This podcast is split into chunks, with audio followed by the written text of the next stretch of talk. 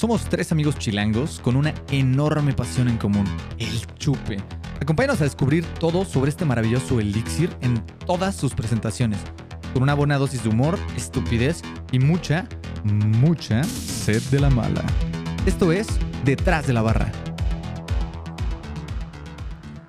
Hey compas, ¿cómo están? Bienvenidos a Detrás de la Barra. Yo soy Horacio Bueno y como siempre me acompaña mi hermanito Bertil. Y hoy cambiamos apoyo por mi hermano de la ¿Cómo vida, el buen Lo siento, pollo. Yo no. José Manuel Baños, papá. Bienvenido. Gusto Aplausos. estar por acá con ustedes. Gracias, gracias. Mil gracias, por venir acá a la las cervecería. puertas. Así es, el día de hoy, como podrán ver, por segunda vez salimos, estamos on the road again. Vinimos a Cervecería María Bonita, el señor nos hizo favor de invitarnos. Estamos cocinando ahí un, un- par de cervecitas que seguramente al ratito les platicaremos un poquito de lo, de lo que hacemos por acá. Pero bueno, no podemos, no podemos platicar sin tomar cerveza y para tomar cerveza tenemos que saber qué vamos a tomar. Y como yo no sé qué vamos a tomar, el señor nos va a ayudar a explicarnos qué es esta hermosura que tenemos servida enfrente de nosotros. Bueno, les, les platico rápido. Este, previo a platicar qué, estamos- qué vamos a tomar, estamos justo aquí, está nuestro brew house trabajando. Estamos sirviendo una session IPA, que bueno, esa ya es, no, no la vamos a probar hoy, pero los dejaremos con las ganas. Y hoy vamos a tomar una cerveza que es una Altbier, es una cerveza con raíces alemanas. Sí, un poquito de cómo se desarrolló el, el- el estilo y dónde se ha este, arraigado es en Düsseldorf. Este, Y el agua que toman es del río Rin.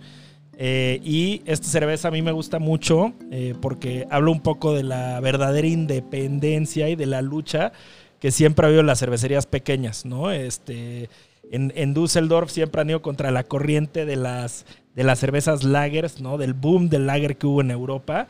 Y esta al final del día es una cerveza ale.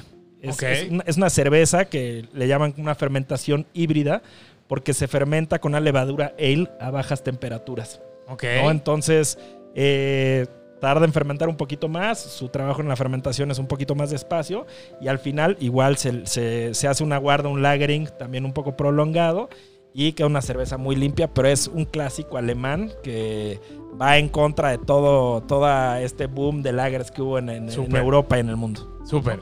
Pues muy bien, mis hermanos. Pues creo que ahorita que antes de que sigamos platicando, vamos a brindar. Saludcita. Ah, sí, A lo que venimos. señor por invitarnos. Amigo, Gracias, hermano, mil gracias por abrirnos la puerta. Hombre, encantado. Felices de estar aquí y salud. Salud, Salud. compas. Mm, de, ol- de- de olor. ah, huele muy bien, güey. Muy bien. ¿Qué estilo? ¿Qué es Albert? Pero que es como más parecido a un El- tipo el- brown ale. El, el estilo de Salt Beer, podríamos, o sea, si lo comparamos, sí, una brown ale podría ser como su hermano inglés, ok. ¿no? Eh, las maltas Mm. que utilizamos en la elaboración de esta cerveza es malta pilsner, malta munich, malta caramelo y Mm. utilizamos un poquito de malta chocolate Mm, para ¿Ah, darle sí? ese toquecito. sí. Bien, un entonces, toquecito de la casa muy especial. Y este, pues lo que les decía antes, el, el nombre Altbier es tal cual un estilo, no es este, o sea, Sí. el estilo es Altbier, así como hay correcto. Pale Ale, este, Como como, IPA, hay IPA, IPA, etcétera, es ¿no? un estilo demarcado en la BJCP, ¿no? Y tiene su guía completa. De hecho, el tema de Altbier, la palabra Alt en, alema- en alemán significa viejo. Entonces, eh, este estilo de cerveza es cerveza vieja, Altbier, y el nombre lo toman de cómo hacían antes la cerveza en Alemania. Eh, el tema de las maltas, porque eran obscuras y era una cerveza obscura antes. Eh, los hornos para maltear la cebada eh, era con leña y eran métodos, hornos este, muy arcaicos, ¿no? Entonces siempre las maltas quedaban muy tostadas, muy doradas y siempre tenían estos colores, Mm. las cervezas alemanas. Ya cuando avanza un poquito la industria maltera, lo que se logra es eh, tener unos, horno- unos hornos que maltean a temperaturas Controladas. controladas, más indirectas y quedan maltas más limpias para hacer cerveza- cervezas eh, Pilsner, Kolsch, etc. más claritas. o sea, no tan quemadas. Órale. Exacto. Qué interesante. Fíjate que es, es- es una cerveza que, o sea, tú la ves y dices, ah, va a estar muy intensa de sabor, ¿no? Obviamente por el color, por te imaginas co- como algo pesado, pero es muy liviana y muy fresca, güey. Sí, con todo y es que, correcto. Con todo y que, o sea, está muy maltosa, es muy fresca. Pero también si te fijas tantito, tiene como notas frutales. ¿Cómo qué? Como, como Vétale, como un poquito hacia los este, duraznos. Frutos secos, Mm. este, un poquito a... Stone sí, fruit. stone fruit, eh, frutos negros, este, secos, como a ciruela ajá, pasa, ¿no? Ese, ese tipo Más de... como a ciruela. Sí, sí, sí. Sí, sí, sí. Entonces está, está muy padre el balance eh, de, de la cebada y toda la parte panosa, el grano, que está bien Que marcada. es la estrella, ¿no? Sí. Sí. Sí, claro, es el protagonista. Pero abajito está como toda esta capa de frutal y, y un poquito tostada también que... Y un poquito de caramelo, leve. Ajá, Sí. sí. Leve, leve, leve. pero Sí, el caramelo ahí está bien marcado y parte un poquito de esa parte frutal eh, lo obtenemos también un poquito en la fermentación. ¿Cómo? Con la levadura que, que utilizamos. Sale de la levadura. Eh, Sí, es una levadura ale que son un poquito más, más aromáticas, un poquito más escandalosas en aroma. Y lo que hacemos en esta cerveza es sí fermentamos a bajas temperaturas, pero no controlamos la presión en, el fermenta- en la fermentación. Es una fermentación totalmente libre. O sea, no está presurizada la fermentación. Entonces eso ayuda a que no se supriman. este, se estrese la No levadura, se estrese ¿no? la levadura y que esté aromática. ¿no? Entonces no se crea una cerveza tan limpia y se complementan un poco los sabores de las maltas. Lúpulos son lúpulos nobles, muy sencillos, pero de las maltas con, con los aromas que puede generar la levadura. Órale. Todo dar. Oye, y algo, algo bien padre es que estamos aquí en la, en la cervecería literal y allá atrás no lo pueden ver, pero tienen una cámara fría donde tienen toda una instalación súper bonita, donde eh, tienen los- eh, su inventario de barriles, etcétera. Y tuvimos la gran fortuna de que nos sirviera la cerveza directamente del barril. Se acaba de embarrilar hace poquito, ¿no? Está 15 días, sí. fresca, fresca, fresca. Y me encantaría enseñarles, no tenemos botella, no tenemos etiqueta porque aquí el estimado solo vende en barril, pero quiero que vean esta palanquita para servir el barril, lo bonita que está. Qué pinche fino está, cabrón. Muchas gracias. Algo que tengo que decirles es que toda la cervecería se diseñó para que fuera instagrameable. El 100%, no importa dónde voltees a ver, está bonito y quieres tomar foto y subirlo al Instagram. Puro photo opportunity, güey. Cañón, cañón. La verdad es que no voy a presumir, pero sí. Oye, y digo, ahorita me gustaría que, o sea, mientras te gustamos esta deliciosa cerveza, pero nos platicas un poquito cómo entraste al mundo de la cerveza, cuándo decidiste, oye, quiero poner mi cervecería. Digo, porque ustedes no sabrán, pero tiene una amplia y vasta experiencia en este mundo. Entonces aquí es el, si, si les digo es el maestro bueno, acá es el doctor. El doctor Baños, ¿no? No, hombre, no, no, no. De hecho, empecé justo a la par de, de Horacio. Empezamos muy, muy, muy de la mano y por eso nos volvimos muy amigos, muy amigos, muy, muy cercanos. Este, y empezamos un camino muy juntos, hicimos una gran amistad, que bueno, esa amistad se ha reforzado durante años y años. Pero- Cervezas y cervezas. Cervezas y cervezas cerve- y por litros de cervezas cerveza. y cervezas, es correcto. ¿Cómo empecé? La vez que en el año 2000, a principios, en enero de 2016, me fui a, a un viaje. eh, 2016, antes, No, güey. perdón, 2006. Ah, 2006, 2006. No, bueno, se hace un poquito de diferencia. Sí, sí, sí, perdón, perdón, de 10 añitos nada más. 2006, eh, bueno, siempre fui súper cervecero, eh, a mí me encantaba siempre la cerveza y cuando alguien se iba de viaje y me decía, oye, ¿qué te traigo? ¿Qué te puedo regalar en tu cumpleaños? Siempre le decía, bueno, si vas a Estados Unidos, tráeme cerveza, si vas a Europa, tráeme cerveza. Siempre Claro. quería, mi, me- mi mejor regalo era probar algo diferente de lo que puedas encontrar en el mercado mexicano, que ya había probado yo todo y era A, B, C o D. Literal. Entonces, Y más en este, 2006. sí, me traían este, cervezas de Estados Unidos, me traían cervezas de Alemania, de inglesas y demás. Me encantaba todo eso y siempre mi mundo ha girado alrededor de la cerveza.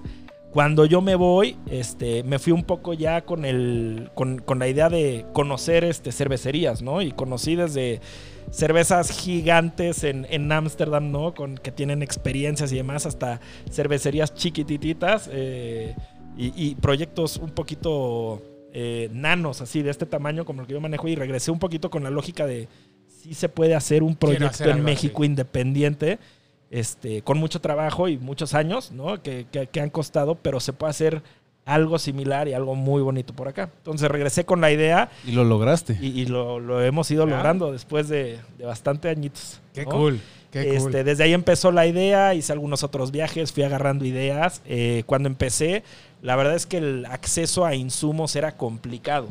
O sea, encontrabas dos, tres maltas, dos levaduras y si bien te iba a lo mejor seis lúpulos diferentes, ¿no? Ya con el paso de los años eso ha crecido exponencialmente y ya encuentras todos los lúpulos que te puedas imaginar, acceso a catálogos de levaduras líquidas, secas, maltas del país que quieras, ¿no? Entonces se ha abierto esa puerta y hemos podido ir creciendo, experimentando y hacer cosas diferentes, que es un poquito la, la finalidad de esta cerveza, no de, de esta cervecería, no hacer eh, volumen, no hacer cantidades industriales, sino hacer lotes pequeños, controlados, con un cuidado óptimo y buscar siempre entregar cerveza de la más alta calidad increíble a nuestros clientes.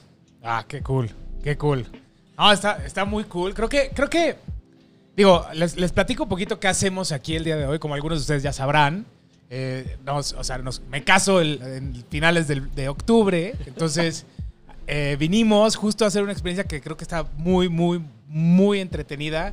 Vinimos a hacer cerveza que serviremos en el evento, ¿no? Entonces, creo que es, es algo que yo siempre había tenido muchas ganas de hacer cerveza desde, o sea, que en algún momento lo platicamos. Cuando Horacio iba a empezar con la, con la cerveza, la íbamos a hacer juntos y luego se fue solo y no nos invitó. Pero bueno, ya lo perdonamos. Pero entonces esta es la primera experiencia que tengo de, hacer cerveza y es bien interesante. Además de que el lugar está increíble y está todo como súper curado para que la experiencia sea lo mejor posible. Eh, ya tuvimos oportunidad ahí de probar un par de cervecitas aquí del señor. La verdad es que todas están deliciosas. Si, si, no, si no siguen a María Bonita en, en redes sociales, lo deben de hacer ahora mismo. ¿Cuál es, ¿Cuál es tu arroba? En Instagram estamos como arroba mariabonita.mx. Tomos el Bertil del futuro les va a poner ahí las... las, las ¿Cómo Va se llama? un hack en la edición. Bertil del presente siempre dice que Bertil del futuro lo va a hacer y nunca lo Bertil hace. del futuro es un huevón, güey. Ya sé, güey. Pero bueno, esta sí no se me olvida. Pueden encontrar aquí. Aquí, espero, por ahí. Este, el nombre para que le den un- su follow. Y la verdad es que creo que, o sea, lo que siempre decimos, ¿no? Es bien importante que, apoyemos a, los emprendedores mexicanos sobre todo gente que se apasiona por lo que hace y que además lo hace a la máxima, máxima calidad posible. Muchas gracias. No, la verdad es muy bueno, tiene muchos años de experiencia, ha tenido la oportunidad de trabajar en muchas cervecerías diferentes en cuanto a producción de su propia marca. Eh, ha hecho lotes chiquitos, ha hecho lotes medianos, ha hecho lotes gigantescos. Has tenido la oportunidad de no solo vender en México, sino también llevar tu producto, tu talento a otros países, incluso a Europa, güey, que, Sí, sí, sí, que es sí. donde nace esta pasión, ¿no? Sí, sí, sí. Entonces, felicidades, mi hermano. muchas gracias. Qué orgullo y, y- y- qué padre poner el que pudiste poner el nombre de México en lo más alto, papá. Sí, muchas gracias. Sí, la verdad es que. Ay, Ay, me mira. Ay, ya. No me agarres No, la pierna. verdad es que sí ha sido. el- mi, mi- mi vida cervecera y mi camino sí han sido altibajos, ¿no? Desde. De repente estábamos antes de la pandemia exportando a Europa, en con- a Suecia, Dinamarca y Noruega. De hecho, ganamos un premio que tenemos ahí colgado, tercer lugar en el año 2018. Ganamos un tercer lugar allá y eso nos abrió las puertas al tema de la exportación. En y- Estocolmo, ¿no? En Estocolmo. En Estocolmo competimos contra todos los países y todos los que se quisieron inscribir y ganamos ese tercer lugar y nos buscaron luego, luego en Suecia y nos empezaron a llevar para allá y empezamos en vez de hacer lotecitos de 40 litros, que esta es- era nuestra planta piloto en ese entonces, pues hacíamos litros de, pues, hectolitros Muchos. y hectolitros y hectolitros Órale. para mandar contenedores para allá. Y de repente con la pandemia, pues Se frenó. se frena todo, cambia el panorama, todo se vuelve caro porque pues, mantener un cuarto frío en la Ciudad de México, mantener este, fermentadores parados allá era exponencialmente caro, ¿no? Y Claro. los gastos subían, subían, subían. Y a partir de la pandemia tomamos la decisión de que esta cervecería no fuera nuestra planta piloto, sino que fuera realmente nuestra planta, crecer con algunos fermentadores, eh, darle un poco más de capacidad de fermentación, automatizarla, automatizarla, ¿no? Sí, un bueno. poco más, porque nuestro panel de control es 100% mecánico, pero nos ayuda mucho a hacer algunas, algunas cosas entre lote y lote. Y lo que hemos logrado con este equipo es cocinar tres veces por día.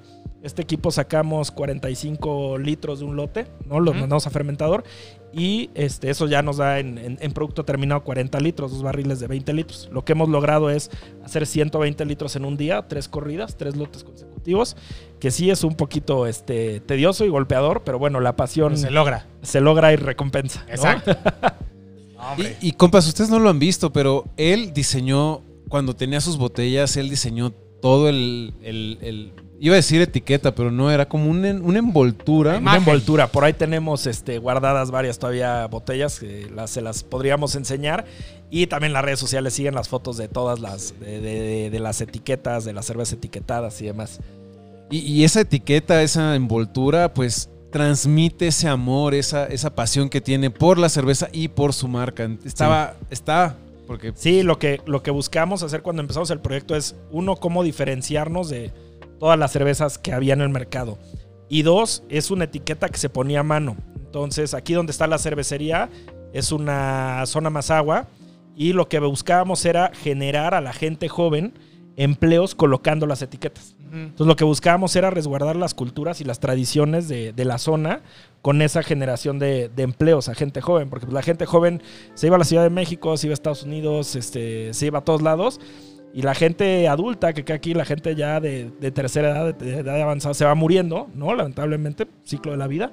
Is. Y, y- y- y se, van, se van perdiendo todas las tradiciones, todas las culturas, ¿no? Y cuando regresan la gente, la- la- las personas de, de fuera, pues no tienen idea este, de cómo se vestían, de cómo se cocía, de cómo se hacía la comida, de absolutamente nada. Y es tristísimo cómo se va perdiendo a pasos agigantados esas tradiciones y esas culturas. Entonces, a través de la, de la etiqueta era la idea de resguardar con empleos bien pagados y a gente joven para que se quedara aquí.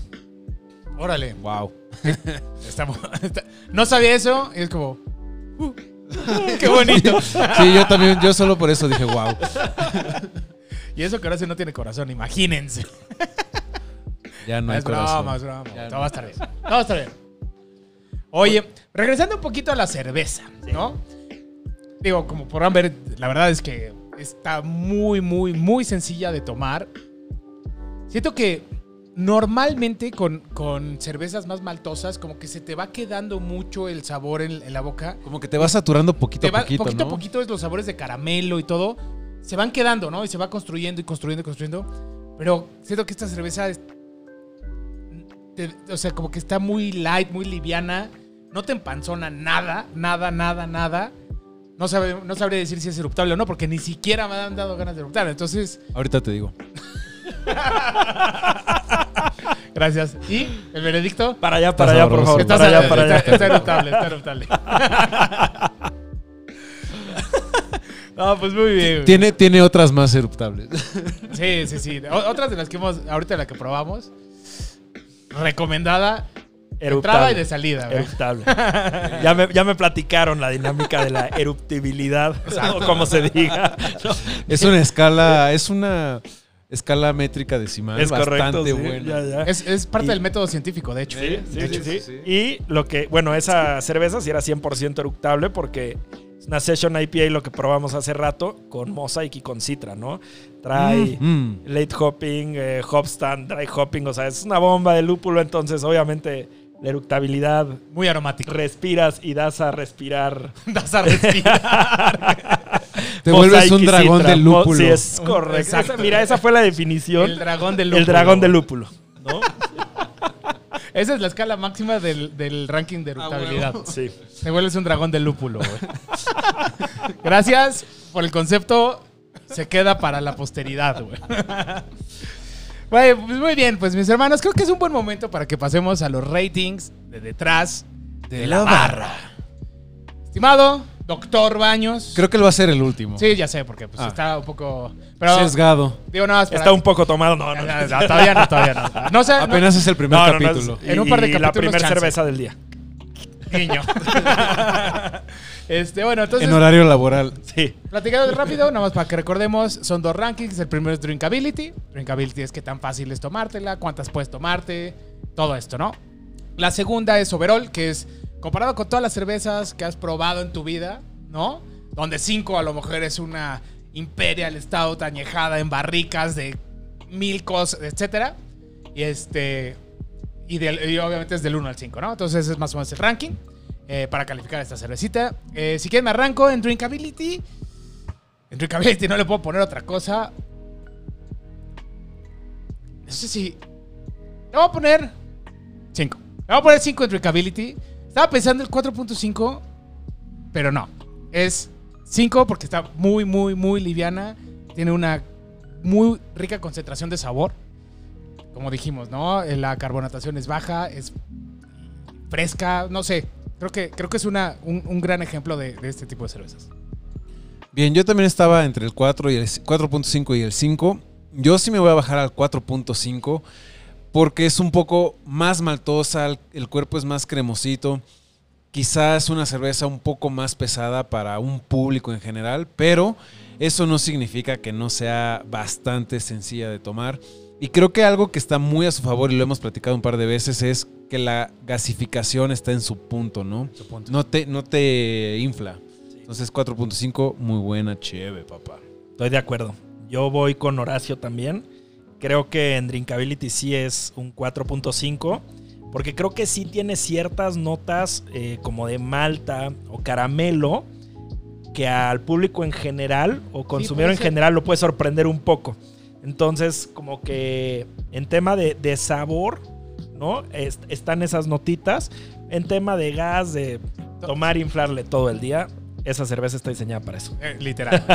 Entonces Sí. sí, 4.5 se me hace una nota correctísima. ahora, ahora que lo mencionan, sí, o sea, la lengua se te va quedando como este sabor como a caramelo quemado, ¿Mm? ¿no? Que Sí, sí, literalmente, sabe como a creme brûlée, a la parte de arriba del creme Sí. brûlée, se te va quedando como ese sabor en la boca que, digo, a mí me encanta. Entonces no me molesta y no lo había ni siquiera notado, pero ahorita que dijeron eso es como, sí, sí hay ciertas cosas que a lo mejor no es para todo el mundo. Una sí para todo el Hasta mundo, en la pero- lengua se queda como la boca se queda como cremosita, sedosita, ¿no? Sí. Bueno, no sé, la siento muy seca. A lo mejor tengo sed. Sí, sí tiene esa cremosidad, pero es una cerveza también que le damos un, un extra en el, en el macerado. Entonces lo que buscamos es que sí sea, que- o sea, dulce nada, o sea, que sí llegue a tener esas notas secas, pero que estén bien, bien envueltas y bien desarrolladas para que se complementen. Entonces, si es una cerveza y eso, o sea, las chelas dulces este, y demás no son fáciles de tomar. No, Las muy cosas- rápido. y- o un vino dulce, ¿no? Es un vino dulce, te hostiga muy rápido. Entonces, algo seco es, puedes estar, el paladar no y la lengua no, No se se cansa tan rápido y puede estar ahora sí quedándole y bebiéndole. Maldito genio. o sea, tú lo que quieres es que bebamos mucho. No, no, no, todo con medida, todo con medida Eso, y eso. mesurados todos. Eso. A menos que Este, vengan a María Bonita. Mayores de 18 Easy. años. Exacto, y- eso sí. Listo. Muy bien. Eh, overall. Ah, overall, overall, overall. Creo que voy a poner un 3.5 de calificación en el overall. Eh, para el estilo de cerveza es muy, muy rico. Eh, como digo, ya platicamos todo lo, lo del drinkability, ¿no? Eh, so- solamente creo que, pues como en el estándar de todas las cervezas, no es un sabor muy pronunciado. O sea, lo que todo, mucho lo que le suma a la parte del drinkability, que es, que es como más appealing y demás, le castiga un poquito en el overall porque no te, no te vuela de repente el cerebro así de que, ah, esto nunca lo había probado y Sí. demás, ¿no? Entonces, 3.5, sin embargo, es una chela deliciosa. Yo me voy a ir al 4, ¿sabes? A mí me gusta que Alt Beer es una cerveza no muy común en el mercado. Es una Para cerveza, como bien dijiste, que es híbrida con este juego de fermentación de levadura ale con temperatura lager, que le da una complejidad diferente. eh, y, y- y me encanta, como ustedes bien saben, me encantan como buscar siempre estos sabores o complejidades en la cerveza.